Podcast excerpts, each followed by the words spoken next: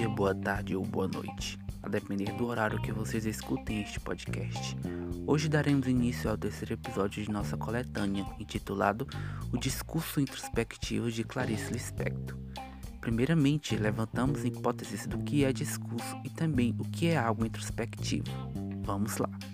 De acordo com o dicionário Aurélio, a palavra discurso é um segmento contínuo de fala, maior do que uma sentença. Introspectivo é o que se examina do próprio íntimo, as reações perante sentimentos. Vale ressaltar que estas denominações de palavras podem variar, a depender do contexto em que são usadas. A melhor forma de analisar e encontrar Clarice e sua criatura, vivendo e revivendo experiências antigas e novas proporcionadas pelo da escrita, é mergulhar no mistério do não dito, do implícito, para analisar a profundidade de suas experiências pessoais depositadas na obra, que neste contexto o livro de contos Laços de Família, publicado em 1960, servirá de base a nós. As personagens criadas por Clarice são pessoas comuns, massacradas pela banalidade de comum existência, mas que buscam a libertação do monótono.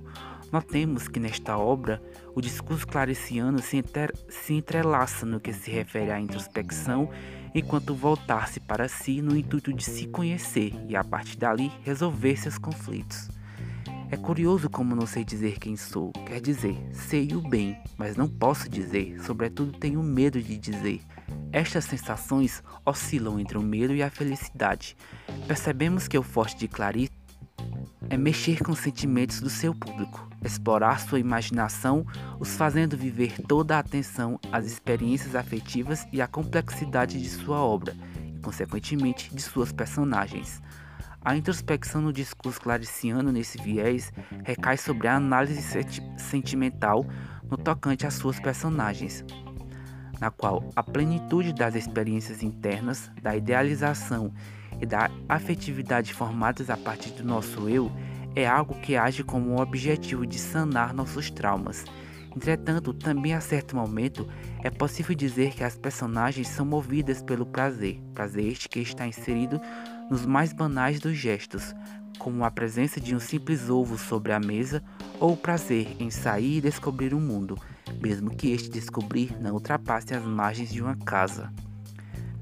Nesta breve explanação acerca do discurso clariciano, trouxemos alguns pontos de sua escrita que nos causam a sensação de plenitude, juntamente com a sensação de não entender o que nos é dado, pelo fato da escritora tratar de temas tão banais e empregar ações a eles tão fortes que nos causam espanto.